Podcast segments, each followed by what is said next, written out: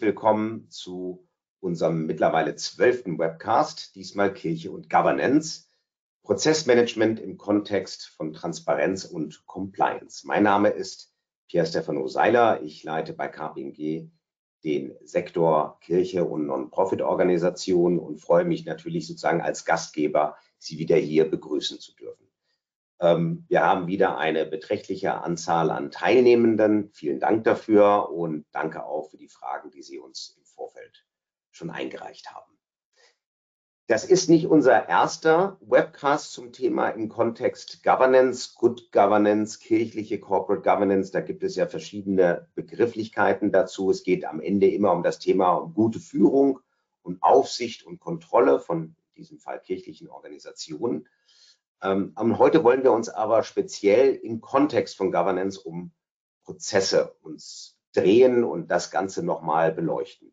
Das Thema Governance und Good Governance ist ja medial einigermaßen präsent und insofern sicherlich auch für Sie von großem Interesse. Was haben jetzt die Prozesse mit Governance zu tun? Naja, es ist ja so, ähm, dass die Prozesse letztlich sozusagen das Fundament einer guten kirchlichen Good Governance bilden. Oder andersrum formuliert, eine Richtlinie ist vielleicht mal schnell geschrieben oder eine Handreichung, aber wenn es dann nicht klar ist, wie gehandelt werden muss, wer ist verantwortlich, wer muss was tun, wer hat die Aufsicht, wer hat die Kontrolle, wie genau muss das Ganze vonstatten gehen, dann ist das im Zweifelsfall ein zahnloser Tiger. Oder anders formuliert, eine Governance ohne definierte Prozesse ist wie eine Schaltung ohne Zahnrad. Sie greift einfach nicht. Und deswegen wollen wir uns um die Prozesse uns heute drehen und uns das Ganze anschauen. Prozesse sind letztlich die Konkretisierung von Aufgaben und Verantwortlichkeiten, die dann ermöglichen sollen, ein rechtssicheres, ein nachvollziehbares und vor allem auch ein zielorientiertes und wirkungsvolles Handeln zu ermöglichen. Und Prozesse helfen natürlich auch Fehler zu vermeiden. Da könnte man jetzt aus dem kirchlichen Kontext oder anderen Kontext sicherlich viele Beispiele heranziehen. Aber nehmen Sie mal ein Thema Sozialversicherungsbeiträge. Damit hatten viele kirchliche Organisationen äh, in der Vergangenheit Probleme, also mit der ordnungsgemäßen Abführung von Sozialversicherungsbeiträgen. Manche sind bekannt geworden medial, manche vielleicht nicht. Ähm, aber wenn man sich das Ganze anschaut, da muss man doch sagen, die Rechtslage, die ist ziemlich stabil in den letzten 20 Jahren, was das Thema Sozialversicherungsbeiträge angeht. Wann ist Sozialversicherungspflicht gegeben, was nicht. Die Rechtslage ist eindeutig und war stabil und so würden wir es zumindest mal unterstellen, es gab sicherlich keine Absicht, hier zu betrügen. Und dennoch ist in vielen Organisationen es nicht richtig gelaufen. Und warum? Nun ja, die Prozesse waren nicht klar, die Verantwortlichkeiten waren nicht klar, den Sachbearbeitenden war nicht klar, dass sie darauf zu achten haben.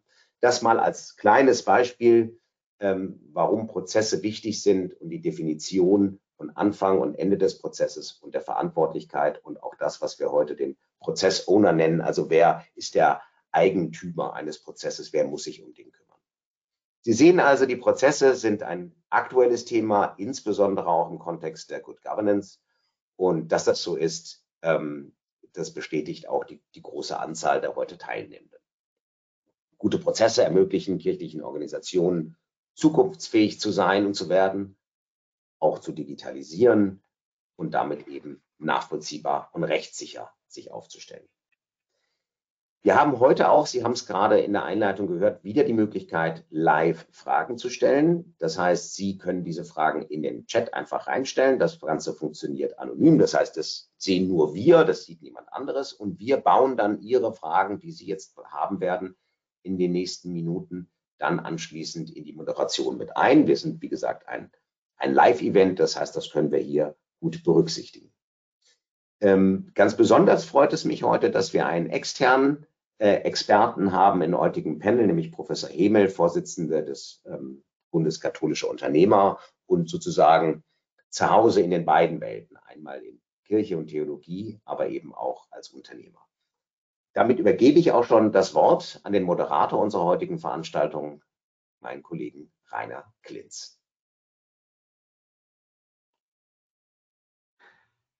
Einen schönen guten Tag von meiner Seite. Mein Name ist Rainer Klinz, bin heute Ihr Moderator. Ich führe Sie heute durch das Programm. Äh, als erstes möchte ich Ihnen die Referenten kurz vorstellen. Dazu könntest du, Karl, auf die nächste Seite gehen. Dankeschön. Äh, ich beginne rechts mit Michelle Lamy. Sie war langjährig Referentin eines Generalvikars ähm, in, der, in einem katholischen, einem großen katholischen Bistum. Sie beschäftigt sich mit Fragen der Verwaltungsmodernisierung, E-Akte, Strategieentwicklung, Dokumentmanagement und Prozesse sind selbstverständlich auch immer dabei. Dann gehen wir weiter zu dem Kollegen Karl Wedel, der jetzt auch seine Kamera anmachen könnte. Im Übrigen, die anderen beiden können auch gleich ihre Kamera anmachen. Karl Wedel unterstützt seit acht Jahren in der katholischen Kirche, berät äh, schon sehr lange katholische Bistümer in allen Fragen der Modernisierung der Verwaltung. Schwerpunkte sind bei ihm aber auch Personal und Governance und Compliance. Beides alles Themen, die heute natürlich bei den Prozessen auch mit eine Rolle spielen. Dann gehen wir weiter zu Dr. Stefan Koch. Ähm, Dr. Stefan Koch ist Pfarrer im evangelischen Bereich. Ähm, Sie sehen, wir decken neben der katholischen Welt auch die evangelische Welt ab langjährige Erfahrung ähm, in der Begleitung von Projekten in der evangelischen Kirche, war langjährig äh, Pfarrer in einer Kirchengemeinde in Bayern. Ja, und zuletzt, last but not least, auch den Professor Dr. Ulrich Hemel. Sie können auch Ihre Kamera anmachen. Ähm, ja, er ähm, ist Theologe, äh, bewegt sich, wie der Kollege schon sagte, sowohl im theologischen als auch im unternehmerischen Bereich äh, absolut sicher war, Unternehmensberater, äh, Manager ist immer noch Unternehmer. Auf der anderen Seite sind sie Theologe und äh, noch immer mit einer außerplanmäßigen äh, Professur in Regensburg ausgestattet. Sie sind Präsident des Bundes katholischer des, Bund, des Bundes katholischer Unternehmer. Sie sind auch Mitglied äh, im synodalen Weg. Äh, Direktor des Weltethos-Institutes. Ich will es auch nicht so lange machen. Man sieht auf jeden Fall, dass Sie in dieser Welt sich wirklich sehr gut bewegen können. Das Thema Prozesse ist übrigens auch ein Thema, was äh, sehr gut äh, dazu passt, weil es nämlich einen theologischen äh, Aspekt gibt und eben auch einen wirtschaftlichen Aspekt. Dann gehen wir auf die nächste Seite, Karl. Dankeschön. Das ist die, die Agenda von heute nach der Einführung. Zunächst das Warum, welche Rolle haben Prozesse? Da werden wir auch zwei Exkurse haben, ähm, die, glaube ich, äh, eine ganz, ganz wichtige Fragestellung auch im Zusammenhang mit Kirche äh, beantworten werden. Dann, was ist Prozessmanagement? Das erweitert das Thema Prozesse so ein bisschen um Prozessmanagement. Dann den Grund, warum wir das Ganze machen, welchen Mehrwert, welchen Nutzen ziehen wir daraus. Und äh, am Ende äh, zeigen dann die Kollegen Ansätze äh, auf, wie das Prozessmanagement eingeführt werden können. Und wir werden am Ende sicherlich auch noch Zeit für Fragen haben. Wenn Sie welche, wenn Ihnen zwischendrin welche einfallen, schreiben Sie es einfach hier in den Chat. Wir pflegen das auch an der richtigen Stelle ein. Am Ende können wir das Ganze auch nochmal äh, etwas abrunden. Und damit äh, gehen wir in, steigen wir in die Agenda äh, ein. Äh, wir kommen zum Agenda Punkt 2 und äh, da geht es um die Fragestellung Prozesse. Ja, warum brauchen wir das? Äh, Kirche ist doch eigentlich kein Unternehmen. Warum braucht es dennoch Prozesse, Karl? Ja, die Aussage ist zunächst mal richtig. Die Kirche ist kein Unternehmen und äh, entgegen vielleicht manchen Vermutungen ist es auch nicht unser Anliegen, aus der Kirche das bessere Unternehmen zu machen, sondern ich glaube, es ist ähm, klar, dass die Kirche im Wesen Unterschiede aufweist. Sie hat nämlich zunächst mal einen kirchlichen Sendungsauftrag. Die Liturgie, die Verkündigung, die Nächstenliebe und diesen Sendungsauftrag, den muss sie erfüllen. Das ist ihre Pflicht. Und da kommen wir dann schon wieder etwas näher an ein Unternehmen heran, nämlich dieser Auftrag ist gewissermaßen ähm, komplex und er kann von einer einzelnen Person nicht geschultert werden. Wir haben das hier mal dargestellt. Wenn wir jetzt mal davon ausgehen würden, dass der Sendungsauftrag zunächst der Leitung einer Kirche übertragen wird, katholisch wäre das dann der Bischof, dann wird der Bischof sich relativ schnell überlegen, wen kann ich dazuziehen, wie kann ich eine Organisation aufbauen, die mich dabei unterstützt, wie kann ich Aufgaben delegieren. Und da, ähm, das wissen Sie besser als wir alle, wird es sehr, sehr komplex. Da entstehen Vereine, da entsteht die Caritas, da entstehen Verwaltungsapparate, da gibt es viele Mitarbeiter, da gibt es Ehrenamtliche, da gibt es Priester, da gibt es also einen Riesenhaufen von tausenden Menschen, die daran mitwirken, dass der Auftrag am Ende erfüllt wird und die Aufgaben sauber delegiert werden. Und das ist genau der Punkt, wo die Prozesse greifen. Wenn delegiert wird, dann muss klar sein, wer macht was und mit welchem Ziel. Und diese drei Punkte sind konkret in den Prozessen. Wir haben also Prozesse in allen möglichen Bereichen, in der Seelsorge, in der Buchhaltung, im Immobilienmanagement. Und wir schaffen über die Prozesse ein Instrument, das Transparenz und Klarheit herstellt für alle, die beteiligt sind und sicherstellt, dass am Ende dieser Auftrag, der zu erreichen ist, ähm, von allen gemeinsam auch, ähm, auch angestrebt wird. Es ist also ein, ein ganz essentielles Kriterium für die Qualität kirchlichen Handelns. Die zweite Perspektive ist die der Governance. Wenn wir also davon ausgehen, dass, dass Aufgaben delegiert werden, dann haben wir also eine Führung, eine Aufsicht und eine Kontrolle. Und Führung, Aufsicht und Kontrolle kann nur dann stattfinden, wenn zunächst einmal klar ist, was wird eigentlich geführt. Also die Führung bestimmt, was haben eigentlich die nachgelagerten Bereiche zu erfüllen. Das ist konkret in den Prozessen.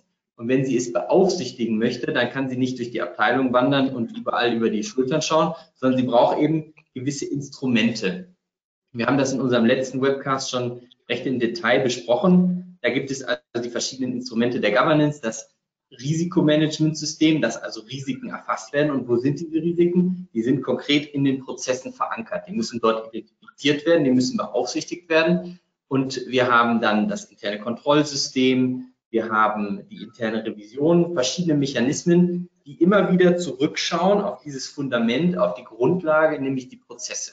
In den Prozessen werden die Kontrollen implementiert, da werden Vier-Augen-Prinzipien festgelegt, da wird auch sichergestellt, welches Hilfsinstrument nehme ich eigentlich, welche IT-Systeme. Und das heißt, Herr Seiler hat das äh, sehr, sehr, sehr klar in seiner Einführung gesagt. Ohne die Prozesse können wir die Governance eigentlich vergessen. Sie greift nicht. Das ist wie ein Zahnrad, was ins Leere dreht. Es gibt keine, keine Grundlage, kein Gegenüber, kein Soll, was eigentlich kommt. Und insofern ähm, sind die Prozesse, glaube ich, für, für alles Mögliche, was in der Kirche ähm, jetzt an, an Veränderungen auch aussteht, ganz essentiell und auch vorhanden, nur eben vielleicht nicht immer sehr konkret definiert.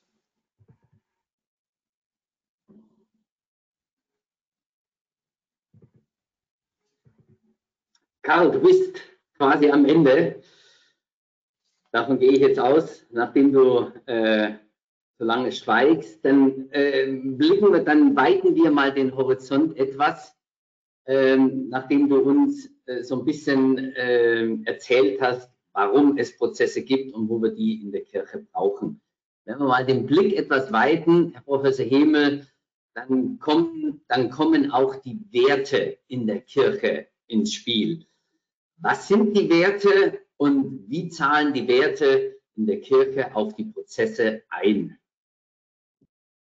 Ja, vielen Dank, Herr Klinz. Äh, das ist eine super spannende Frage, weil sie ähm, sozusagen uns in ein Gelände hineinführt, bei dem Kirche scheinbar seit jeher der Spezialist, die Spezialistin für Werte ist. Das ist aber ein echter Scheinriese und äh, ist tatsächlich gar nicht so, weil Kirche kein klares Bewusstsein dafür hat, wie sie mit Werten umzugehen hat. Ähm, wir müssen ja bei Werten grundsätzlich sehen, dass Werte eine hierarchische Struktur haben, ähm, dass Werte eine Art Vorfahrt angeben im praktischen Handeln und dass es immer schon einen Unterschied gibt zwischen den Werten, die ich auf der Zunge trage und den Werten, die ich tatsächlich lebe. Und das Leben ist insofern komplex, als wir alle stets und ständig in unserem Leben Personen, aber auch Organisationen danach beurteilen, wie passen denn die proklamierten mit den gelebten Werten zusammen. Ähm, diese Aufgabe ist für die Kirche bislang deswegen ziemlich unsichtbar, weil sie insgesamt einen Mangel an Selbstreflexionsfähigkeit in der Organisation hat. Sie kennt sich sozusagen als Organisation gar nicht. Ähm, Würde sie sich als Organisation kennen, könnte sie klarer sagen, nach welchen Werten sie tatsächlich priorisieren will. Das sagt sie nämlich nicht und ähm, kommt dann eher mit einem sehr allgemeinen ähm, idealistischen Gebäude, die Werte des Evangeliums, die Werte von XYZ. Das macht es für die Mitarbeitenden schwer und für die Gläubigen in vielen Fällen nicht so attraktiv, wie es sein könnte. Gehen wir zurück. Was sind Werte? Werte sind im Grunde Indikatoren akzeptierten Verhaltens, ähm, wenn sie nach außen getragen werden im Sinn von konkreten Tun. Werte sind sozusagen, äh, geben an den Wert einer Handlung und zwar in einer priorisierten Form.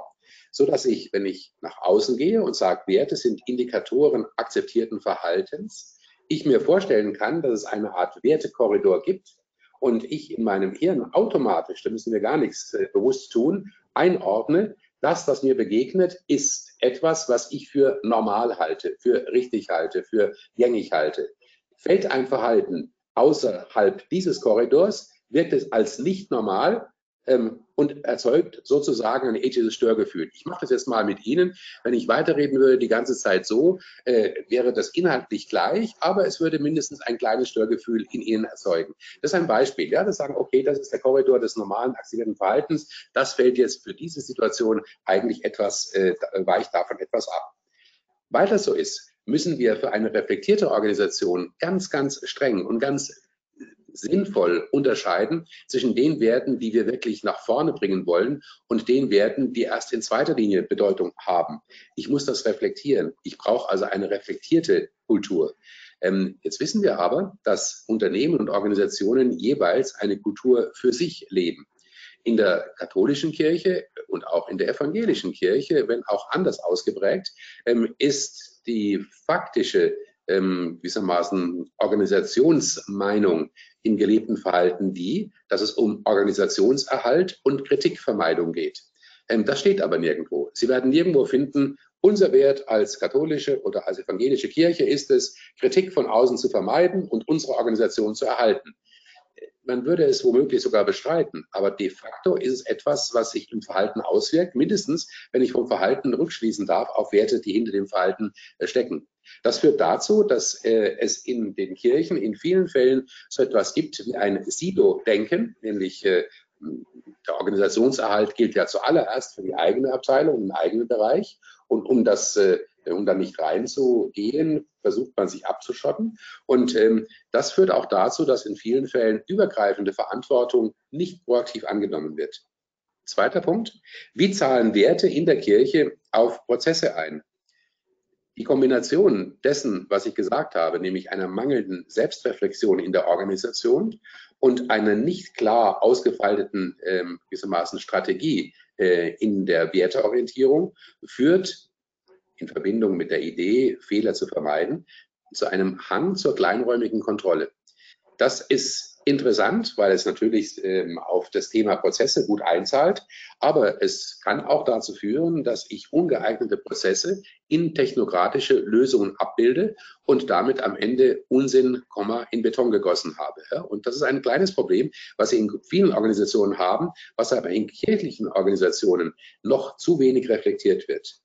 Umgekehrt, gerade weil man einen Respekt hat vor Prozessen, gibt es einen unbewussten Glauben an die Magie von Prozessen. Also man glaubt irgendwie, in der Wirtschaft läuft alles besser stimmt ja nicht. Ja. Es ist ja so, dass Kirche viele hervorragende Initiativen hat und auch in manchen Punkten durchaus benchmarkfähig ist. Übrigens auch mit Werten. Denken Sie äh, beispielsweise an so etwas wie Migrantenmedizin, wo Menschen behandelt werden, die keine Krankenkassenausweis äh, haben und auch keine Mitgliedschaft haben und viele, viele andere Dinge. Da passieren tolle Sachen, aber gewissermaßen auf dem Rücken der Organisation unbewusst. Das macht es eben ein bisschen schwierig. Ähm, umgekehrt ähm, führt die Art und Weise, wie Kirche bis heute in Deutschland organisiert ist, dann halt auch zu einer Art Instrumentalisierung von Werten selber, von Dienstleistern und auch von Prozessen.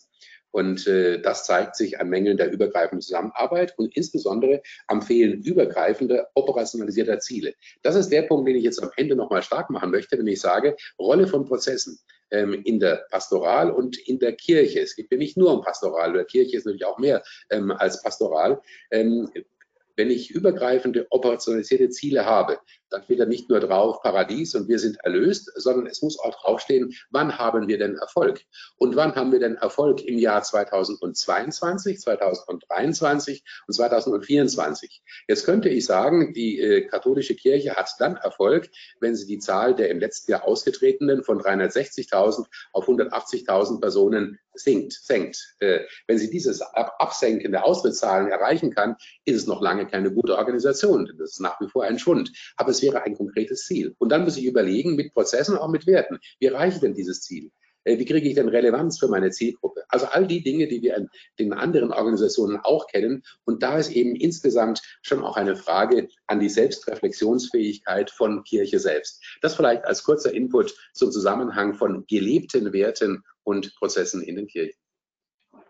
Dankeschön, Herr Professor Hemel. Vielleicht mal die Überleitung auf die evangelische Seite. Stefan, ähm, kannst du das bestätigen? Sieht das im evangelischen Bereich ähnlich aus?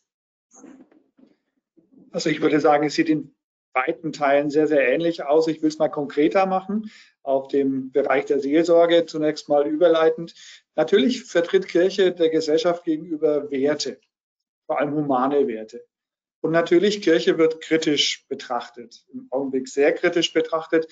Aber es wird vor allem kritisch betrachtet, ob sie ihre Werte auch lebt.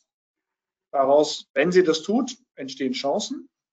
Aber es gibt auch gesteigerte Erwartungen. Kirche muss in diesen Werten glaubwürdig bleiben.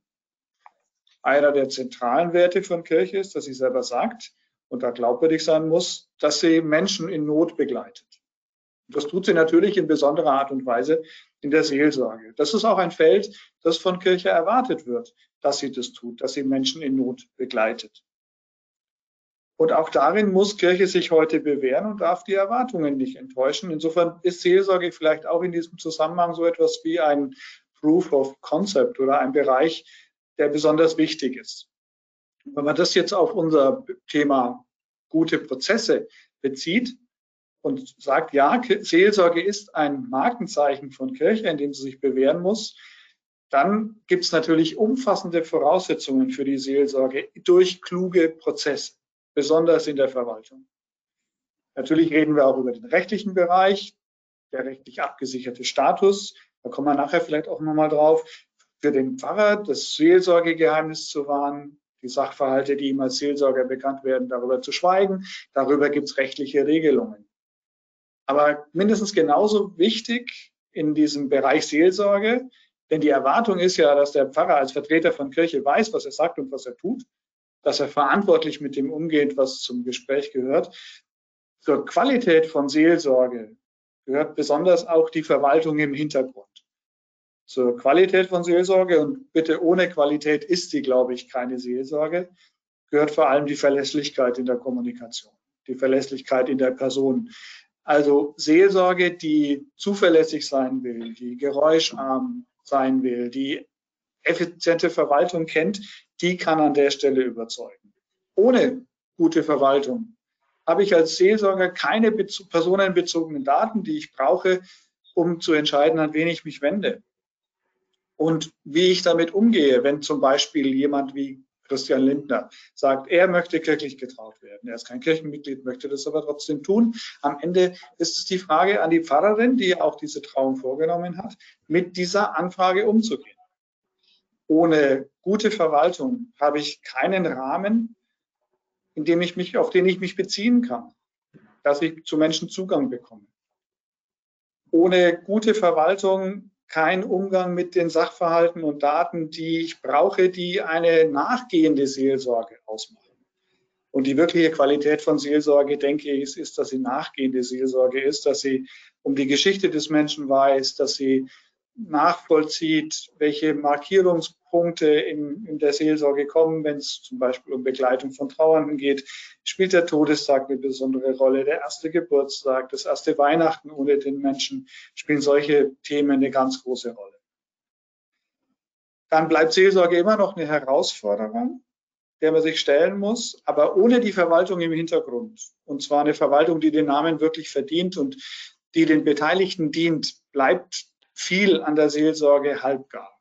Bleibt es ineffizient und vieles bleibt dem Zufall überlassen.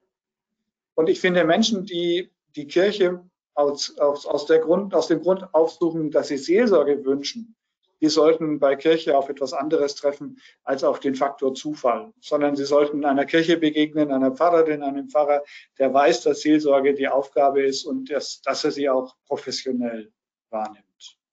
So viel vielleicht einmal, lieber Rainer, als, als Idee zu, dem, zu der Verbindung von gelebter Kirche, Seelsorge und Verwaltung. Damit können wir vielleicht auch festhalten, dass, dass das kein, kein Widerspruch ist, dass eine Kirche Seelsorge als Aufgabe hat, aber für viele die Verwaltung sehr stark im Vordergrund steht. Also das eine bedingt sich durch das andere. Das können wir wohl festhalten. Genau, und ich würde die Rede, die, die öfter mal oft gebraucht wird, dass durch viel Verwaltung man gar nicht zu der Aufgabe der Seelsorge kommt, das stimmt so nicht, sondern es geht einfach darum, mit einer sehr guten Verwaltung die Aufgabe der Kirche auch zu ermöglichen, vor allem auch die Seelsorge zu ermöglichen. Ja. Dankeschön. Dann gehen wir äh, auf das nächste Kapitel. Und da geht es um das Thema äh, Prozessmanagement. Ähm, und da übergebe ich an dich, Michelle. Ja, was ist überhaupt ein Prozess und wie sieht das konkret in der Praxis aus? Was macht man im Prozessmanagement, wenn du uns dazu vielleicht äh, eine kurze Einführung geben könntest? Mache ich gerne. Ja, zunächst einmal haben wir hier ähm, was mitgebracht zur Definition vom Prozess. Da bleibe ich jetzt nicht zu lange, weil das kennen Sie mit Sicherheit auch. Zunächst mal ist ein Prozess ja eine Abfolge von Tätigkeiten. So eine Abfolge von Tätigkeiten hat immer erstmal ein auslösendes Ereignis. Das ist das, wo jetzt hier gerade Input steht. Und am Ende soll ein Ergebnis dabei rauskommen, steht hier Output. Dazwischen ähm, gibt es die einzelnen Prozessschritte. Ähm, in der Verwaltung würde man wahrscheinlich am ehesten sagen, der Geschäftsgang, der da abläuft. Ähm, und zu so einem Geschäftsgang gehören ja ähm, viele Komponenten, die ich jetzt vielleicht auch an der Stelle einmal nennen will. Einmal ist es der Ablauf, das ist jetzt das, was Sie alle äh, vor sich haben. Ich würde jetzt mal ein Beispiel nehmen, und zwar die Verleihung der Missio Canonica. Der typischer Verwaltungsablauf, jeder, der Religionsunterricht, katholischen Religionsunterricht halten möchte, brauche vom Bischof die Erlaubnis dazu. Ähm, das heißt, wenn ich mein Studium abgeschlossen habe, kann ich die Missio Canonica beantragen. Das wäre quasi der Input, das auslösende Ergebnis. Ich stelle einen Antrag im Ordinariat. Und der wird dann in Ressort Schule oder Hauptabteilung Bildung oder wie auch immer das dann in den einzelnen ähm, äh, Diözesen heißt, äh, wird dieser Antrag bearbeitet. Das heißt, da werden die verschiedenen Unterlagen geprüft, äh, die eingereicht worden sind. Es wird auf Vollständigkeit kontrolliert. Dann gibt es vielleicht, das macht ein Sachbearbeiter, der gibt es weiter an Vorgesetzten. Der würde dann auch nochmal inhaltlich prüfen, ist die, das Motivationsschreiben, das zusätzlich abgegeben werden muss, ist das inhaltlich ausreichend, würde gegebenenfalls nochmal Nachfragen stellen und ähm, würde dann sagen, das passt alles ähm, und würde dann einen Entwurf für eine Urkunde machen, eine Vorlage ähm, ans erzbischöfliche und ans bischöfliche Sekretariat und sagen, das passt alles, das haben wir alles geprüft. Würde vielleicht ein kleiner Aktenvermerk stehen oder eine Checkliste, die man abgearbeitet hat. Und dann würde im Büro des Bischofs eine Urkunde ausgefertigt und an denjenigen übergeben. Also alles, was ähm, hier dazwischen passiert, ist dieser Geschäftsgang. Und Sie merken, es gibt einmal die Aufgaben, ähm, es gibt die involvierten Personen und Stellen, die klar sein müssen, wer macht was in diesem Ablauf. Und ganz, ganz wichtig ähm, für mich, weil ich mich auch viel mit Dokumentenmanagementsystemen befasse und mit E-Akten, sind natürlich die Pflichtdokumente, die festgelegt sein müssen, die auf diesem Weg entstehen. Das ist mal so ganz grundsätzlich äh, eine Definition von Prozess und ähm, eine einfache Erklärung. Dann können wir gerne auch weitergehen zur nächsten Folie. Das sind jetzt mal Darstellungsmöglichkeiten, wie man einen Prozess ähm, aufnehmen kann. Erstmal ähm, ist ein Prozess ja nichts anderes als eine Aufgabe. In jedem Ordinariat gibt es Hunderte oder wahrscheinlich Tausende, genauso im evangelischen, der evangelischen Kirche, in den Landeskirchenämtern, Tausende von Aufgaben, die jeden Tag äh, mehr oder weniger bewusst äh, gemacht werden. Viele Mitarbeiter sind schon sehr lange da und wissen, was ihre Aufgaben sind. Ähm, oft sind sie aber eben nicht dokumentiert. Und ein ähm, und quasi das zentrale ähm, Thema beim Prozessmanagement ist natürlich erstmal das, was man macht, im Ist-Zustand zu dokumentieren, damit man überhaupt einen Überblick hat. Dafür gibt es jetzt verschiedene Möglichkeiten, die wir Ihnen hier mal aufgezeichnet haben. Da möchte ich jetzt nicht im Einzelnen durchgehen, sondern Ihnen lediglich zeigen, es gibt da verschiedene Wege. Meine Empfehlung wäre, gerade wenn man noch am Anfang steht und noch nicht viel dokumentiert hat, es nicht zu akademisch zu machen, sondern erstmal mit was Einfachem anzufangen. Und da möchte ich jetzt gerne ähm, noch mal eine zweite Perspektive reinbringen. Äh, mein Kollege, der Herr von Wedel, hatte vorhin ähm, gesagt, dass Prozesse natürlich ganz wichtig sind um rechtssicher handeln zu können, um eine Governance ähm, und Good Governance einhalten zu können. Die Mitarbeiter gucken aber natürlich eher darauf, was habe ich denn davon, wenn ich jetzt erstmal die Arbeit investiere, diesen Prozess aufzuschreiben. Ich weiß doch eigentlich, wie das geht. Man muss den Mitarbeitenden dann erzählen und, und auch klar machen, was der Gewinn für sie ist, nämlich ähm, zum einen, dass sie eine größere Sicherheit haben. Wofür bin ich eigentlich zuständig? Was ist meine Verantwortung und was ist nicht meine Verantwortung? Da ist meine Erfahrung, dass das oftmals nicht klar ist. Und ähm, zum anderen, ähm, auch wenn man jetzt zum Beispiel daran denkt, dass man Aufgaben übergeben muss, dass Mitarbeiter wechseln. Das sind immer so, so Stellen, wo das dann ganz, ganz ähm, hilfreich ist, wenn man mal was dokumentiert hat und aufgeschrieben hat, weil es dann natürlich viel einfacher ist, oder Stellvertretung zum Beispiel, Urlaubsvertretung, auch mal eine Aufgabe zu übernehmen. Dafür muss man jetzt aber noch nicht eine super Beschreibung in Signavio machen. Das ist sicher alles wünschenswert und kann zum späteren Zeitpunkt gut gemacht werden. Am Anfang reicht es völlig aus, mal so ein Formular zu machen, so ein Steckbrief und es einfach damit aufzunehmen. Das kann jeder Mitarbeiter, da braucht man kein System dafür, da braucht man noch nicht mal Excel dafür. Das ist, ähm, das ist dann relativ einfach und die, die Hemmschwelle, sich mal damit zu befassen, ähm, ist niedrig. Das vielleicht mal zu den Darstellungsmöglichkeiten. Dann können wir auch gerne auf die nächste Folie gehen. Genau, wir haben Ihnen mal so eine Übersicht ähm, mitgebracht, ähm, auch mal als Erklärung, dass man Prozesse üblicherweise in drei Bereiche oder Schichten ähm, einteilt. Das eine sind die Führungsprozesse, die sehen Sie ganz oben. Dann ähm, gibt es sogenannte Kernprozesse, das ist jetzt das, wo hier schon steht, kirchliche Aktivitäten. Und ähm, dann gibt es Unterstützungsprozesse. Das sind mal ganz grundsätzliche Einteilungen. Das ist immer so, egal ob es jetzt Verwaltung ist oder ein Unternehmen.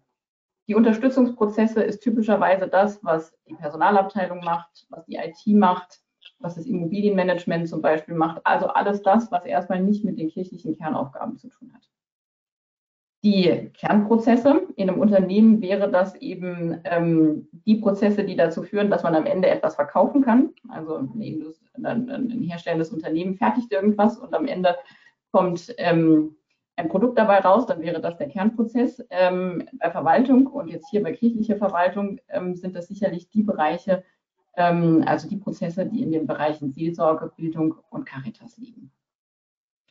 Da sind es eben nicht nur die Verwaltungsprozesse, sondern dann kann es auch ähm, die Erstellung eines Konzeptes im Bereich Bildung für frühkindliche Bildung an Kindergärten. Auch diese, diese Konzepterstellung kann ein Prozess sein, weil auch dieses Konzept muss ja zum Beispiel geprüft werden durch einen Vorgesetzten. Vielleicht ist es von so grundsätzlicher Natur, dass es sogar in die Ordinariatskonferenz ähm, ähm, oder in, den, in das gleiche, äh, gleiche Gremium auf evangelischer Seite geht, äh, dass es dem Generalvikar vorgelegt werden muss dass auch der Erzbischof das sehen will, weil er sagt, das ist für mich von grundsätzlicher Bedeutung, das würde ich gerne sehen. Also auch da gibt es immer Prozesse, selbst wenn es erstmal im Kern ähm, Themen aus der pastoralen Verwaltung sind. Und dann gibt es letztlich noch die Führungs- und Steuerungsprozesse, die vor allen Dingen bei den Führungskräften liegen. Gehen wir gerne noch mal eins weiter. Jetzt kann man diese Prozesse auch noch in, einen, in ein Hierarchiemodell bringen. Also wir hatten jetzt auf der Seite, die Sie eben gesehen haben, eher so eine Unterscheidung in drei verschiedene grundsätzliche Kategorien von Prozessen. Als nächstes würde man diesen, diese einzelnen äh, Prozesse in so ein Hierarchiemodell strukturieren. Man fängt also mal ähm, ganz grundsätzlich an und sagt, wir sind jetzt bei der, bei der Kategorie Unterstützungsprozesse. Und was sind denn da jetzt alles mal auf ganz oberster Ebene unsere Aufgaben? Da sehen Sie schon, dass das, ähm, dass sich da die Organisation, die Aufbauorganisation auch ziemlich widerspiegelt. Und ausgehend von dieser Aufbauorganisation, wahrscheinlich sehr ähnlich wie bei Ihnen auch die Abteilungen und die Unterabteilungen und Sachgebiete strukturiert sind, ähm, liegen dann auch die Aufgaben und das geht immer weiter runter, verschiedene Ebenen bis, am, Ebenen, bis sie am Ende bei den Aktivitäten sind. Also wir haben das jetzt hier am Beispiel Buchhaltung gemacht. Ja. Die Aktivität ist dann zum Beispiel ähm, Rechnung prüfen. Das ist also so eine weitere Sicht, wie man das, ähm, das aufteilen kann. Ganz, ganz wichtig ist, Sie kommen am Anfang immer von den Aufgaben. Und ähm, wenn man mal anfängt mit dem Thema, dann ist es auch hilfreich, sich erstmal das Ganze auf einer Landkarte zu verdeutlichen und nicht quasi auf der Ebene 5 anzufangen, sondern erstmal zu sagen, wie sind wir denn eigentlich strukturiert in unserer Organisation und was sind denn alles unsere Aufgaben? Was machen wir denn alles? Dann wird einem oft erstmal klar, was denn da alles getan wird und das ist sehr, sehr viel. Ähm, und von den Aufgaben kann man dann runterbrechen auf die einzelnen Aktivitäten und auf die Prozesse. Auch hilfreich, um dann äh, auch gegebenenfalls ähm, zu priorisieren und zu sagen, wo fangen wir denn mal an? Was ist denn wichtig? Ähm, jetzt in erster Linie und das kann man jetzt auch gut noch zurückstellen. Gehen wir gerne noch eins weiter. Genau. Hier haben wir nochmal Dimensionen Ihnen aufgeführt, mit denen oder Bausteine, wenn Sie so wollen, die Sie brauchen, um ein Prozessmanagement tatsächlich erfolgreich ähm, durchzuführen. Das eine sind natürlich die Prozesse selbst, da haben wir gerade drüber gesprochen. Ähm, Sie brauchen aber am besten auch ähm, eine IT, in der Sie die Prozesse dann erfassen. Habe eben gesagt, fangen Sie mal auf dem Papier an oder fangen Sie einfach mal mit einer kleinen Tabelle an.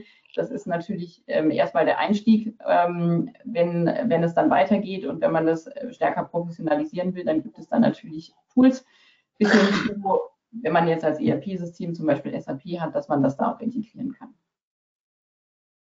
Eine nächste Dimension ähm, ist das Thema Methoden. Ähm, Sie müssen ja vorher klären, wie will ich die Prozesse eigentlich ähm, aufnehmen und dazu zum Beispiel ein Prozesshandbuch erstellen. Sie brauchen Formulare. Ähm, also alles das, was Sie quasi außenrum klären müssen, um überhaupt loslegen zu können, ähm, würde ich hier unter Methoden fassen. Und dann schließlich ähm, noch die Dimension Organisation. Das ist die Frage nach dem Wer. Wer kümmert sich denn um die Prozesse? Macht das jede Abteilung für sich und benennt zum Beispiel äh, eine Person, die ähm, zukünftig für die Prozesse dieser Organisationseinheit zuständig ist? Soll es eine zentrale Stelle geben? Glaube, da kommen wir auch nachher nochmal dazu bei der Frage, wie führe ich das denn am besten ein, was da so die Vor- und Nachteile sind, wie man das aufbauen kann. Wichtig an der Stelle ist mir nur, ähm, Sie müssen eine Sie müssen Verantwortlichkeiten benennen für das Thema, weil es auch nicht nur eine einmalige Aufgabe ist, sondern dann natürlich, Sie wissen, wie schnell sich Aufgaben ändern, auch ein ständiges Aktuellhalten ähm, der aufgenommenen Prozesse. Dankeschön, Michelle. Beim Eiskunstlauf würde man jetzt äh, zu diesem Thema, das war die Pflicht, sagen. Das ist so quasi die Theorie. Das sollte man in etwa verstanden haben. Ähm, um, wenn, man, wenn man sich mit dem Thema beschäftigt. Äh, ja, es gibt Aktivitäten. Aktivitäten werden zusammengefasst in Prozessen. Es gibt unterschiedliche Arten von Prozessen. Da hast du drei unterschiedliche Typen beschrieben. Da haben wir von, von den großen haben wir äh, die, die, Kernprozesse und die Unterstützungsprozesse. Und dann hast du noch äh, erklärt, wie man das Ganze quasi in ein Managementsystem einkleidet. Ähm, das werden wir aber heute auch noch häufiger mal vertiefen. Da kommen wir immer wieder hin. Jetzt überlegen wir uns, was bringt uns das Ganze? Und äh, da machst du, glaube ich, gleich weiter, Michelle, oder? Was ist der Mehrwert des Ganzen? Und ich glaube, da werden aber auch alle anderen auch noch Beiträge liefern. Wo hilft es uns, wenn wir Prozessmanagement machen und Prozesse erheben? Mhm. Ja, kann ich gerne äh, den, den, den Auftakt machen und meine Kollegen ähm, führen dann weiter aus. Ähm, ich glaube, das Wichtigste ist, und wo wir heute, ähm, was mein Kollege auch schon gesagt hat, äh, Prozesse machen Tätigkeiten transparent und sie machen sie nachvollziehbar. Das ist auch ähm, deswegen wichtig für Kirche, weil es nicht, wie zum Beispiel im Vergleich zur staatlichen Verwaltung, die Möglichkeit gibt, ähm, sein Recht einzuklagen. Ähm, bei, bei, bei, staatlichen äh, Verwaltungen ist es ja so, äh, sehr, sehr viel wird durch Gesetze und Regelungen vorgegeben und die Mitarbeiter in den staatlichen Verwaltungen wissen schon an, allein anhand der gesetzlichen Regelungen, ähm, was sie tun sollen. Wenn ich als Bürger das Gefühl habe, ich wurde nicht richtig behandelt, dann kann ich das einklagen. Als Kirchensteuerzahler, als Katholik äh, kann ich das erstmal so nicht. Ähm, umso wichtiger ist es, dass ich als Gläubiger, ähm, als Gläubiger, als Gläubige die das Vertrauen haben kann, ähm, dass aber transparent und nach immer den gleichen Regeln entschieden wurde zu meinem Anliegen. Und ähm, das ist so ein, ein Punkt, dass man, wenn man, wenn man Prozesse aufgeschrieben hat, äh, dann natürlich auch immer nachkontrollieren kann, ist in jeder Fall gleich entschieden worden und gleich behandelt worden. Das mal von meiner Seite. Rechenschaftspflicht, Transparenz, Nachvollziehbarkeit äh, ist der Punkt, den du erwähnt. Karl, was kommt aus deiner Sicht hinzu? Ja, ich glaube, ein, ein zweiter wichtiger Aspekt ähm, ist die, Kontext der Digitalisierung. Also ich glaube, das ist, das ist ein Bereich, wo wir ständig Berührungspunkte mit Prozessen haben. Und häufig kommt man mit der Frage, wir wollen ein neues System, wir wollen digital arbeiten. Aber die Frage ist jetzt zunächst mal, ähm, was arbeiten Sie eigentlich, wie wollen Sie arbeiten? Und dann erst können wir es digitalisieren. Und ähm, wir, wir erleben das in unseren Projekten, der, der Zeitgewinn in so einem Projekt, wenn schon mal klar ist, wer macht eigentlich was, was wollen wir erreichen mit den verschiedenen Schritten, welche, welche Schritte werden dort auch durchlaufen, wo wird was etwas dokumentiert. Wenn das vorhanden ist, dann können wir es ziemlich leicht dokumentieren. Äh, dann können wir es ziemlich leicht digitalisieren. Dann haben wir eine Grundlage auch für, für technische Dokumentierer und andersrum nicht. Und dann den Gedanken weiter äh, gedachte Digitalisierung. Dahinter steckt ja der Wunsch, nach mehr Qualität, nach mehr Effizienz. Sie digitalisieren ja nicht einfach nur, weil das äh, ein moderner Hype ist, sondern weil sie feststellen, dass es einen, einen Mehrwert in ihrer Arbeit stiftet. Und die Prozesse, die geben uns natürlich ein, ich sag mal, ein Dokument, eine Grundlage, die wir beackern können und uns ständig fragen können, ist das eigentlich jetzt der richtige Weg? Können wir diesen Schritt vielleicht zusammenfassen? Können wir ihn digital machen? Können wir, ähm, können wir die Schnittstellen optimieren, dass Informationen besser nutzen.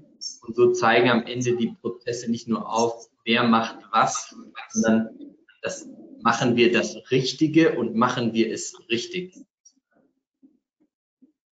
Okay. Stefan, was ist für die Mitarbeiter drin in den Prozessen? Ich würde tatsächlich Menschen? ganz gerne, hm, ich würde tatsächlich ganz gerne diese Innenperspektive von Kirche nochmal einnehmen wollen. Mit der man kann sich ja vorstellen, es ist eine herausfordernde Zeit für Kirche, es ist eine sehr herausfordernde Zeit für alle, die da mitarbeiten, hauptamtlich, ehrenamtlich. Man bekommt sehr viel mit, man weiß, man möchte seine Aufgabe tun. Und zu wissen, was genau man zu tun hat, was die Aufgabe ist und wie man sie erledigt und diese Erwartungen, die es vielleicht auch gibt, wirklich erfüllen zu können, das ist ganz zentral. Das ist ganz zentral für die Motivation der Mitarbeitenden, für ihr Gefühl, auch an der richtigen Stelle zu sitzen, die Klarheit zu wissen, was ich zu tun habe und darin auch verlässlich agieren zu können. Das möchte ich ganz stark machen. Ähm, hat, weil ich hat sicher noch viel mit dem zu tun, was Sie, Herr Dr. Himmel, vorhin gesagt haben, äh, wie man da weiterkommt, wie Kirche da auch wieder verlässlicher wird. Aber ich möchte einfach wirklich nochmal die Wahrnehmung einbringen, dass in dieser herausfordernden Zeit für Kirche die Herausforderung ja vor allem bei den Mitarbeitern gespürt wird. Und da über Prozesse, über klare Rollen, über klare Aufgaben zu wissen, was ich zu tun habe, das möchte ich wirklich sehr stark machen, dass es eine ganz große Aufgabe ist. Ja, Herr Professor Hiemel, äh, Sie haben uns vorhin äh, gesagt, wie die Werte auf die äh, Prozesse einzahlen. Zahlen die Prozesse auch auf die Werte ein? Ja, das tun sie, aber sie tun es ähm, nicht immer so, wie wir es gerne hätten. Ähm, ich stimme erstmal Ihnen, Herrn äh, Koch, zu, ähm, dass Mitarbeiter Klarheit wollen. Ja, aber Mitarbeiter müssen auch qualifiziert werden und müssen auch wissen, welche Aufgaben und welche Ziele sie verfolgen. Und es nutzt gar nichts, dass ich Klarheit im kleinen Karo habe, ähm, aber Nebel im großen Ziel, weil dann werde ich mich verirren. Und das ist die große Aufgabe, äh, dass wir sozusagen die Flughöhe ähm, der Prozessdokumentation richtig einschätzen. Ähm, wenn ich Prozesse im zu kleinen Karo dokumentiere, dokumentiere ich mich zu Tode. Das passiert auch tatsächlich mhm. äh, ab und an ähm, und ist keine gute Idee, auch nicht für KPMG, auch nicht für andere äh, beratende und begleitende Unternehmen, erst recht nicht für Kirchen, deren Mittel ähm, in den nächsten Jahren ja ähm, zurückgehen werden. Das heißt, das allererste ist tatsächlich, dass ich mir überlege, was ich will. Was ist, was sind die Aufgaben und Ziele, die mir vor Augen stehen? Das ist die allererste Aufgabe. Dass Mitarbeitende Klarheit wollen, ist völlig richtig, übrigens auch völlig legitim. Und da ist auch die Aufgabe einer guten, gewissermaßen eines Transfers von Werten in die Prozesse hinein. Und ich möchte es auch nochmal inhaltlich äh, machen, denn mh, hm, ich habe über die vielen Jahre, wo ich mich jetzt mit dem Thema Werte und ähm, äh, Prozesse auseinandersetze, gesehen, dass es drei, eine Art heilige Dreifaltigkeit von Werten gibt, die Sie quer durch die Organisationen ähm, bespielen können. Darum, da geht es um, um Fairness, um Transparenz und um Kommunikation. Und Sie haben einen Lackmustest, das ist jeder beliebige Skandal, ob in der Kirche oder außerhalb. Das heißt immer, ist nicht fair, ist nicht transparent, ist nicht gut kommuniziert. Äh, wenn das so ist, dann ist die allererste Aufgabe zu sagen, so, was wie, was wollen, was betrachten wir als fair, was betrachten wir als transparent, was betrachten wir als gut kommuniziert und dann kommt sofort im Anschluss die Sachen, äh, die Frage, okay, für welche Werte stehen wir, welche Ziele wollen wir erreichen, wie wollen wir das gemeinsam gestalten. Und gerade deswegen brauchen wir nicht nur die Klarheit und die dokumentierten Prozesse, sondern auch die Selbstständigkeit und die Initiative, um herauszufinden, wo ist mein Spielraum? wo ist legitimer Spielraum für Initiative und wo äh, werde ich zum Querschlager in einer Organisation. Das sind ja zwei ganz verschiedene Dinge. Und äh, ich denke, das ist auch die Aufgabe sozusagen in der Organisationsentwicklung innerhalb der Kirche. Die ist komplex und auch äh, schwierig, aber es nützt, wie gesagt, nichts, wenn wir immer kleinräumiger dokumentieren. Es ist sehr wohl etwas, wenn wir wesentliche Spielregeln festlegen, gerade jetzt zum Beispiel Compliance und den Dingen, die ja auch ähm, vor uns vor Augen stehen. Das äh, erfordert ja in der Zwischenzeit äh, schon das neue Gesetz. Ja, danke schön. Ähm, Karl, vielleicht noch ein wichtiger Punkt, äh, den wir immer wieder sehen, ähm, äh, wo, die Rolle, wo die Prozesse eine wichtige Rolle spielen, das ist bei der Einführung von IT-Systemen. IT ist im Grunde als ein Werkzeug. Welche Rolle spielen da die Prozesse, wenn neue IT-Systeme eingeführt werden? Ja, die IT, ähm, das ist ein gutes Schlagwort. Die IT ist ja sozusagen so prozessbasiert, wie man sich nur vorstellen kann. Also entgegen aller Erwartungen an, an KI und äh, künstliche Intelligenz und alles, was da noch kommen kann, arbeiten wir normalerweise ja mit Systemen, die ganz, ganz klare Regeln brauchen, mit Einsen und Nullen dann relativ stupide das abarbeiten, was vorher definiert ist. Und genau das macht ein Prozess. Und um den Gedanken von Herrn Professor Emel aufzugreifen, für die IT kann man dann sehr kleingliedrig sein, weil die muss es wiederum ganz, äh, ganz detailliert abarbeiten, während der Mitarbeiter mit einer höheren Intelligenz, aber vielleicht nicht der gleichen Geschwindigkeit in der Abarbeitung, mehr Freiheiten braucht. Und insofern sind die Prozesse, äh, wie, wie vorhin auch schon mal gesagt, einfach die, die Grundlage, um der IT vorzuschreiben, was sie zu tun hat, damit es nachher sauber abgearbeitet wird. Und ich würde gerne noch ein, ähm, eine Ergänzung machen, ähm, um das aufzugreifen, was Sie gesagt haben, Herr Professor Hemel. Die Regeln für die Mitarbeiter ähm, spielen ja in den Prozessen eine Rolle. Und wir haben es in unserem letzten Webcast auch schon mal angesprochen, was, was ist sozusagen auch die, die Compliance-Perspektive auf die Prozesse. Wir haben drei Pflichten der Organisation. Sie muss die richtigen Leute auswählen für die Tätigkeiten. Das ist, was Herr Professor Himmel gesagt hat. Also im Prozess sicherzustellen, dass eine Rolle besetzt wird mit der qualifizierten Person. Sie muss sicherstellen, dass die Person angemessen angewiesen ist, wie Professor Himmel gesagt hat, also in einem angemessenen Detailgrad erklärt zu bekommen, was habe ich eigentlich zu tun, was ist das Ergebnis, was von mir erwartet wird. Und das dritte ist es muss überwacht werden, dass sie das tatsächlich auch tut, weil eine gewisse Kontrolle hat nichts mit Misstrauen zu tun, sondern mit, äh, mit Aufsichtspflicht. Und auch das, alles drei konkretisiert sich am Ende in den Prozessen. Ja, danke schön. Und äh, ich will vielleicht selbst am Ende noch einen, einen weiteren Gedanken einbringen. Äh, viele kirchliche Organisationen sind natürlich in der Vergangenheit und aktuell auch damit beschäftigt, Kostensenkungspotenziale zu finden. Ähm, die zurückgehenden Einnahmen bei den Kirchensteuern, auch die niedrigen Zinsen auf dem Kapitalmarkt führen dazu, dass man Kostensenkungspotenziale äh, identifizieren muss. Die meisten Potenziale, die größten Potenziale stecken in kirchlichen Organisationen letztlich in den Prozessen. Naja, mittelbar in den Prozessen, unmittelbar natürlich in den Personalkosten ich glaube, in den kirchlichen Organisationen geht es auch nicht darum, irgendwie Mitarbeiter ja, frei zu machen, frei zu stellen, sondern es geht eher darum, den Mitarbeitern auch wieder freie Räume zu schaffen, damit sie sich mit anderen Dingen beschäftigen können, die häufig eben nicht abgearbeitet werden können, weil die Arbeitslast so hoch ist. Also eine Standardisierung, genau das, was die Kollegen heute bisher dazu erläutert haben, eine Standardisierung bei den Abläufen und die Standardisierung in den Prozessen führt zu Freiräumen und führt dann damit zu dem, was die Mitarbeiter auch brauchen, um ihren Aufgaben vollumfänglich nachkommen zu können. Dann haben wir diesen Punkt hier abgeschlossen. Das war jetzt der Mehrwert aus Prozessen. Und äh, Karl, ich glaube, du wirst uns jetzt vorstellen, wie kann man das einführen. Professor Himmel hat gerade vorhin äh, auf die, ja, die, den, den, den richtigen Detaillierungsgrad hingewiesen, auf die richtige Flughöhe. Vielleicht kannst du auch darauf eingehen. Ja, sehr gerne. Vielleicht, äh, bevor, wir, bevor wir es einführen, ähm, führen wir uns nochmal vor Augen, wo bestehen denn die großen Herausforderungen ähm, bei so einer Aus ein Einführung? Ich glaube, wir haben vieles schon mal erwähnt, ähm, aber ich würde vielleicht zwei, drei Punkte dazu nochmal noch mal ergänzen.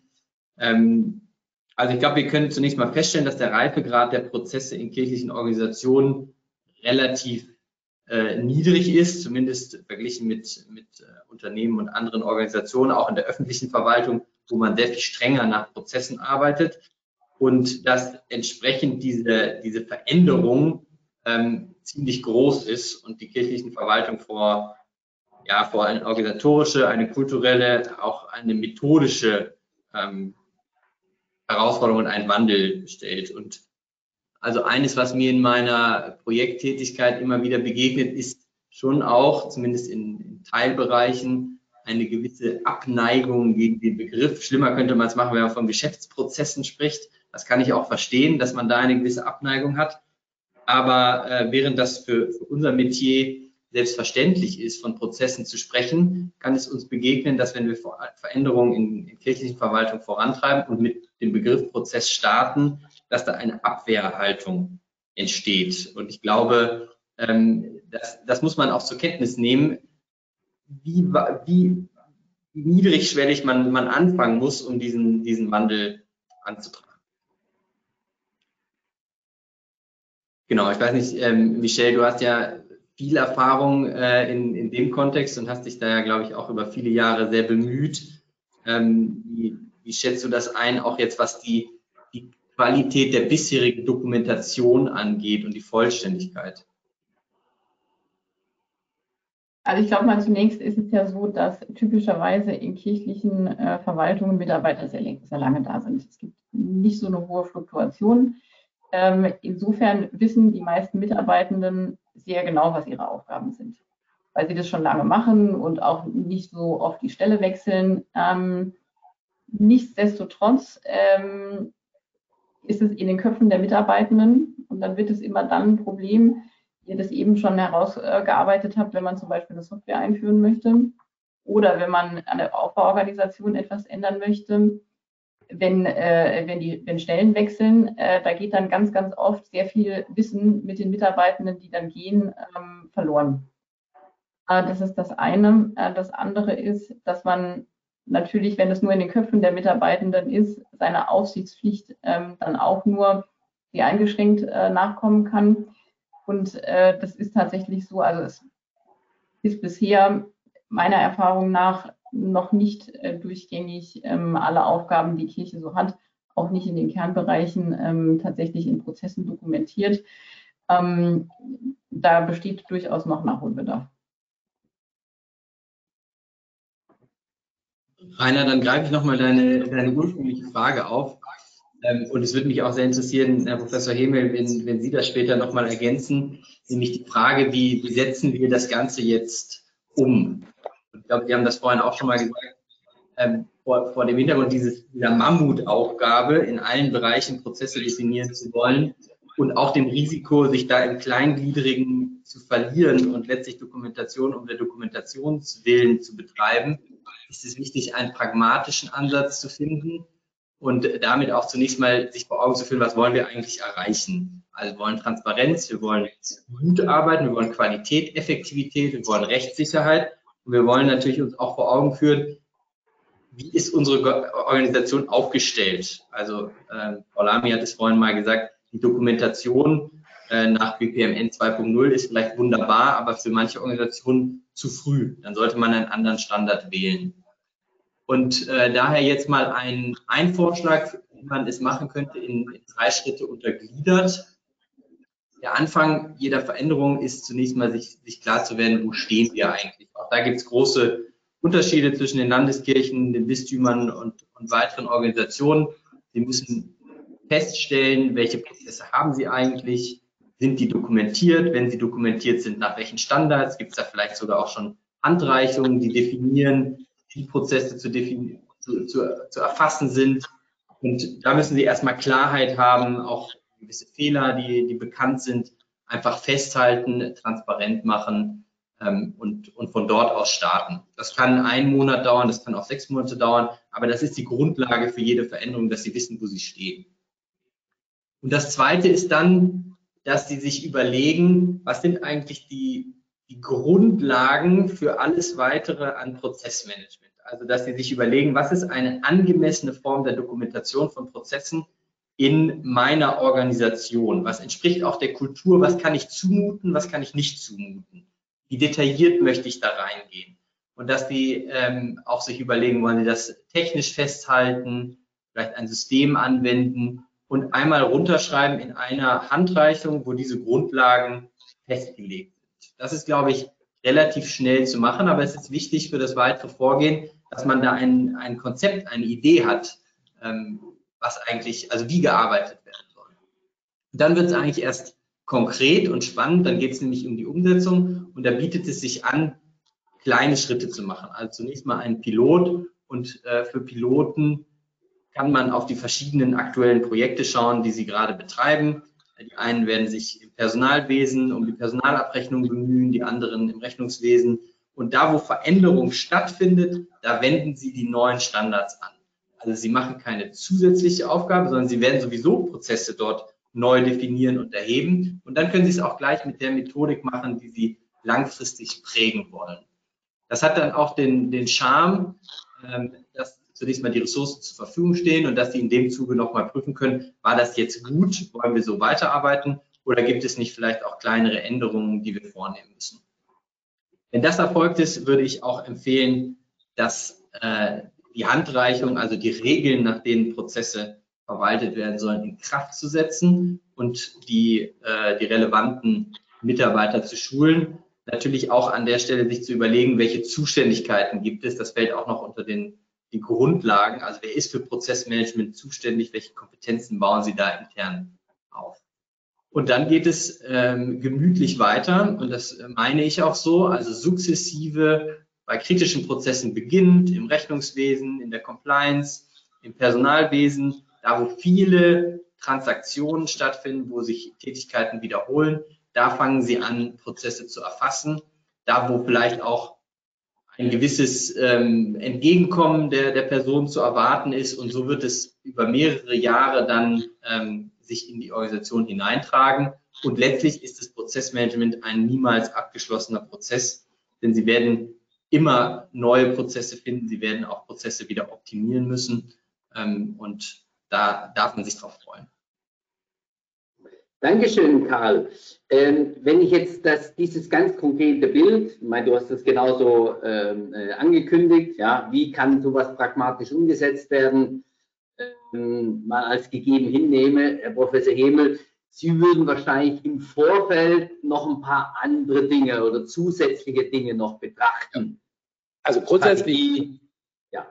ja, aber sehr einverstanden, das, so muss es sein, das ist eine Prozesslandkarte. Aber die Frage ist natürlich sozusagen die der Flughöhe und mit wem bespreche ich was. Wir haben eine Führungskrise in den beiden Kirchen. Beide Kirchen haben kein klares Verständnis darüber, was Führung tatsächlich bedeutet. Führung heißt gelegentlich eben auch tatsächlich Sanktionen aussprechen. Äh, Führung heißt aber insbesondere ermutigen zum Erreichen gemeinsamer Ziele, das und das zu tun. Ähm, das heißt, das, was Sie hier gemacht haben, ist ja auch wiederum nur ein Teil, kann auch nur so sein. Man kann das ausrollen, aber im Prinzip ist hier äh, vor dem geistigen Auge, so scheint es mir, eine Diözesanverwaltung. Das ist auch in Ordnung. Irgendwo muss man ja anfangen. Ja? Aber äh, die große Frage ist, wo geht's hin? Und hier gibt es natürlich auch Prozesse, die zukünftig auf uns zukommen werden, zum Beispiel Veräußerung kirchlicher Gebäude. Ähm, ja, wir haben 25.000 Kirchengebäude in der katholischen Kirche, etwa so viel in der evangelischen Kirche, 50.000 Gebäude. Äh, gehen wir mal davon aus, dass bei einem äh, Schrumpfen der Kirchen um ein Drittel äh, dann vielleicht auch ein Drittel der Gebäude nicht da sind. Dann haben Sie vielleicht 8.000 Gebäude, die fehlen. Ist natürlich, kann ja gar nicht sein. Ist als hier in diesem allgemeinen Thema, äh, konnte das auch nicht bedacht sein. Aber es ist die große Frage, mit welcher grundlegenden Architektur gehen wir äh, an die Aufgabe überhaupt voran an?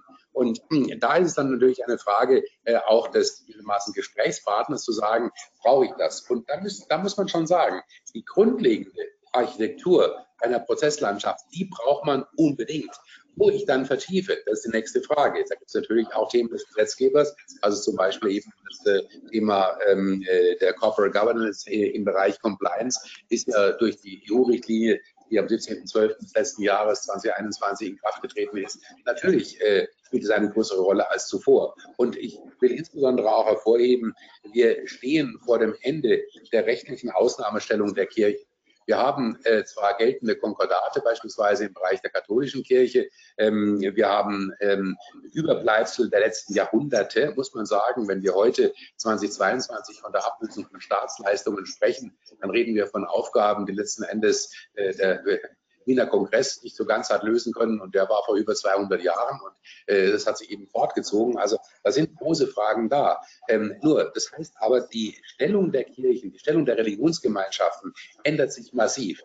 Das, was wir hier mit dem Regelwerk haben, ähm, ist auch ein Zeichen des Übergangs, nämlich des Übergangs äh, sozusagen von einer Kirche, die ein Gegenüber zum Staat ist und auch teilweise völlig nach eigenen Gesetzen äh, ja, handelt, auch solche Regelwerke braucht, hin zur Kirche als eine Akteurin der Zivilgesellschaft. Ähm, das hat sie noch nicht gesagt, aber es wird eben so sein. Und da kann man sagen, ist die Kirche auch nur eine NGO? Na, so weit gehe ich nicht. Ich deute Zivilgesellschaft eh breiter. Ne? Also Zivilgesellschaft ist ja für mich, wie manche wissen, alles, was wie der Staat ist, noch organisierte Verbrechen. Und damit habe ich von vornherein ja, das ist eine ganz wichtige Definition, die, die ich seit über 15 Jahren verfolge. Und äh, interessant daran ist, dass sie ähm, die Zivilgesellschaft dann eben aufspalten oder auf, fächern können, ist besser gesagt, in die klassische Engagementlandschaft, also die NGOs, die Kirchen als zivilgesellschaftlichen Akteure, die Unternehmen, Unternehmen als zivilgesellschaftliche Akteure äh, und Sport, Unterhaltung, Kunst eben auch als zivilgesellschaftliche Akteure. Warum? Weil sie eben nicht Ausdruck staatlichen Handelns sind.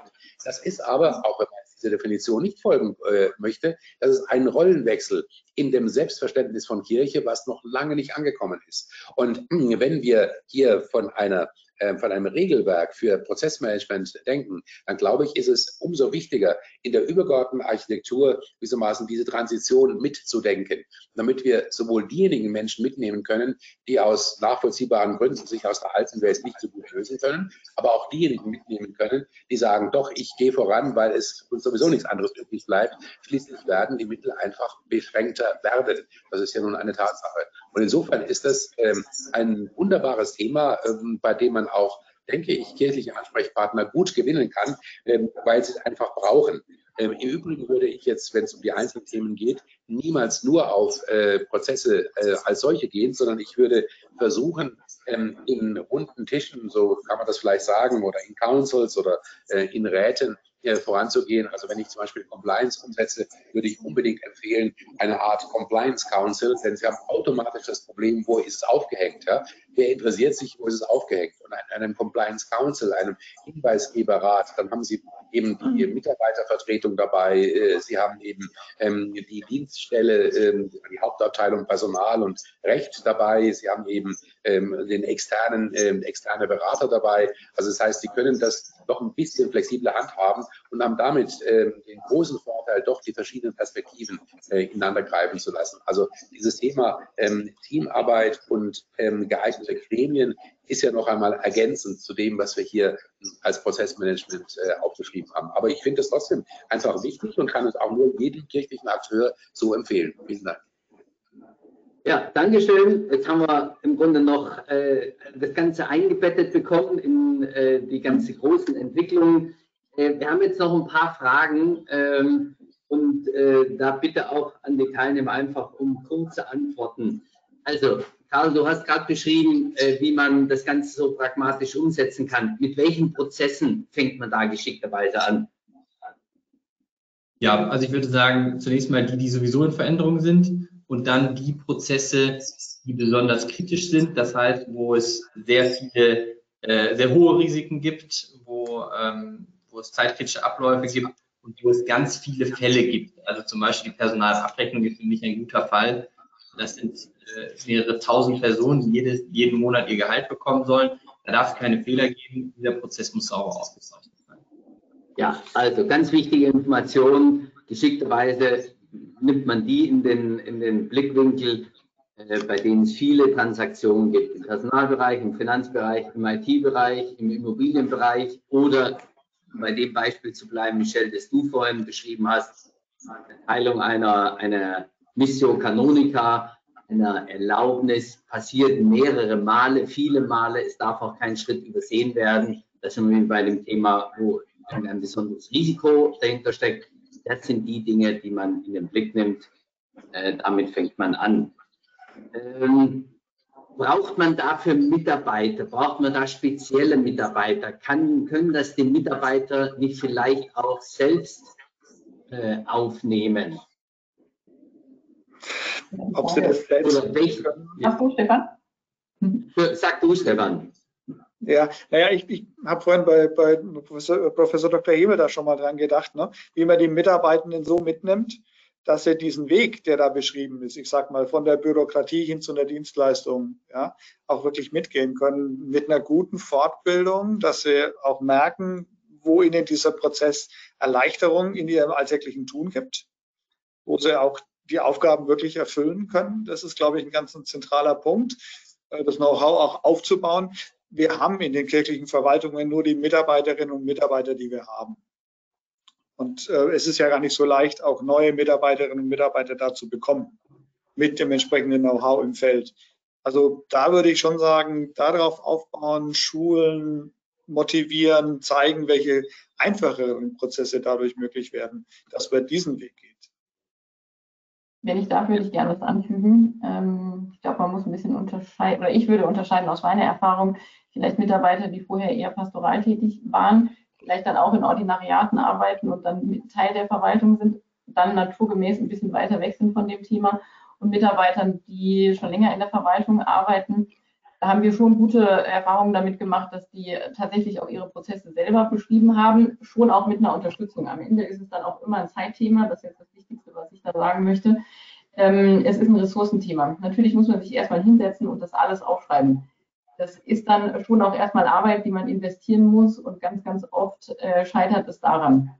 Und natürlich ist es auch immer gut, wenn man sich nochmal jemanden mitnimmt, der dann nochmal drauf guckt, der dann erstmal sagt, warum macht ihr das denn eigentlich so? Und dann merkt man erstmal, hm, geht ja vielleicht einfacher, nur weil wir es jetzt die letzten zehn Jahre so gemacht haben, vielleicht kann man es einfacher machen. Äh, eine, auch noch eine kurze Frage aus der Praxis. Wie geht man mit Kritikern oder Skeptikern um? Professor Himmel, Sie haben äh, gerade vorhin äh, drei, so, so, so, drei Dimensionen äh, genannt. Es geht um, um Transparenz, äh, um Kommunikation und um, ja, ich kann es nicht mehr lesen. Also es geht bestimmt um, um ganz viel Kommunikation. Ja, ja, also es geht um Fairness, Transparenz, Kommunikation. Fairness, Fairness ja ein Wert, den ich mir nicht so leicht selber zuschreiben kann. Äh, ne? Wenn Sie sagen, lieber Clemens, ich bin immer fair, kann es sein, dass Gesprächspartner sagen, mm, mm, mm, schön, dass er das meint, äh, oder wenn ich das so sage. Ja? Sondern es ist eben ein zugeschriebener Wert. Deswegen ist Fairness für eine Organisation so wichtig. Und wenn ich heute jemand frage, empfinden Sie die katholische Kirche als fair oder die evangelische Kirche als fair, bin ich sicher, dass ich sehr differenzierte Antworten äh, da bekomme. Ja? Und zwar trotz des guten Willens aller Beteiligten. Was kann man tun?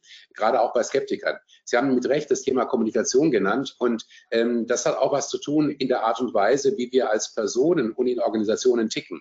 Und zwar äh, ordnet unser Hirn die Welt ein, ja, äh, wenn wir uns bewegen. Sie ordnet sie ein eben auch in das, was wirklich wichtig ist, ja, und sagt, ist es wichtig für mich? Dieser emotionale Anker, der spielt eine Rolle für Personen, aber auch für Organisationen. Also heißt es, äh, dass eine von der Führung her äh, kommuniziert werden muss, es ist wichtig für uns, damit wir die folgenden und die kommenden Umwälzungsprozesse gut miteinander bestehen können.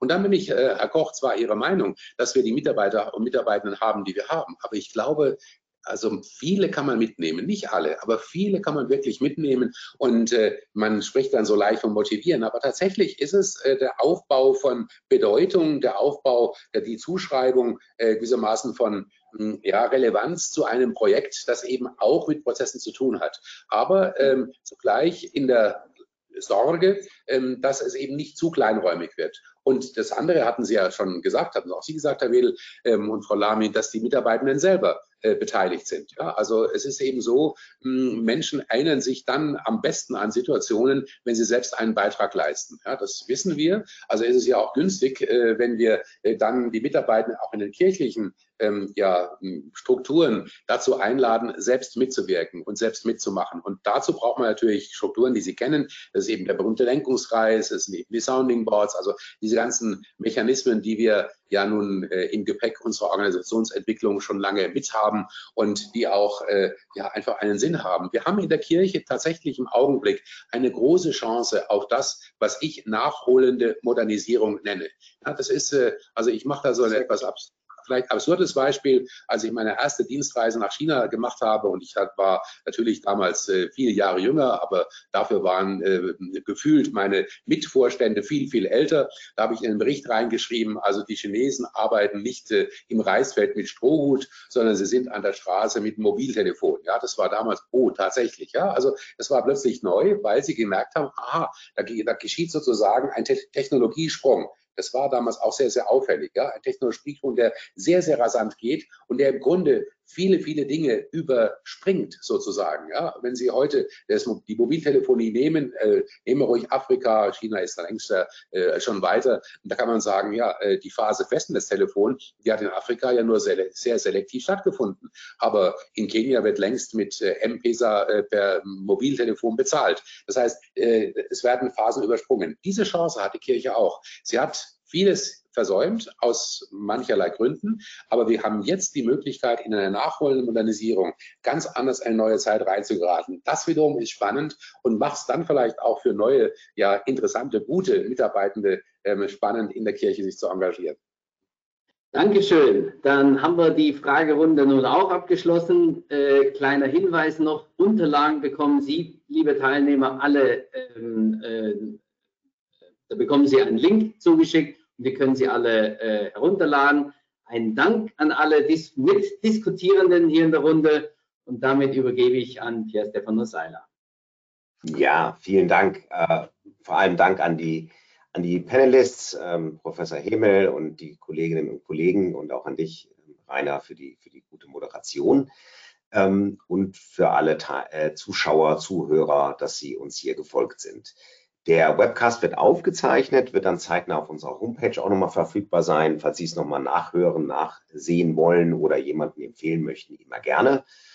Gibt es vielleicht noch Fragen, die offen geblieben sind, dann stellen Sie sie uns. Äh, sie finden die Kontaktdaten der Referentinnen und Referenten. Kommen Sie gerne auf uns zu. Wir können auch Fragen im Nachgang klären. Und wie immer mache ich das Angebot ähm, der, der eine Stunde mit KPMG das heißt, wenn Sie bestimmte Themen haben, die Sie mit uns machen wollen, dann können Sie ein unverbindliches und selbstverständlich kostenlosen Workshop mit uns buchen, sozusagen für eine Stunde und dann ganz gezielt Ihre Fragen diskutieren.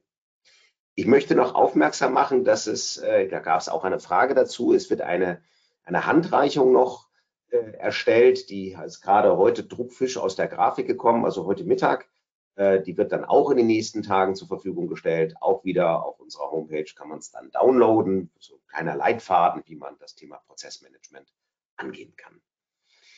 Dann möchte ich noch hinweisen, dass wir nach einer Sommerpause, die auch wir jetzt einlegen, dann im Herbst, im September wieder eine Präsenzveranstaltung machen werden zu unterschiedlichen Schwerpunktthemen aus der kirchlichen Verwaltung, Finanzen, Immobilien, IT, Personal, also die, die Themen, um die sich unsere Webcasts auch ranken, am 21. September in Frankfurt und am 29. September nochmal in Hannover. Also inhaltsgleich. 21. September in Frankfurt, 29. September in Hannover. Wir freuen uns, endlich wieder eine Präsenzveranstaltung des KPMG Kirchensymposium durchführen zu können. Ich wünsche Ihnen an dieser Stelle noch einen wunderschönen Tag, ich wünsche Ihnen einen schönen Sommer und bis zum nächsten Mal oder vielleicht sogar persönlich im September in Frankfurt oder Hannover. Tschüss.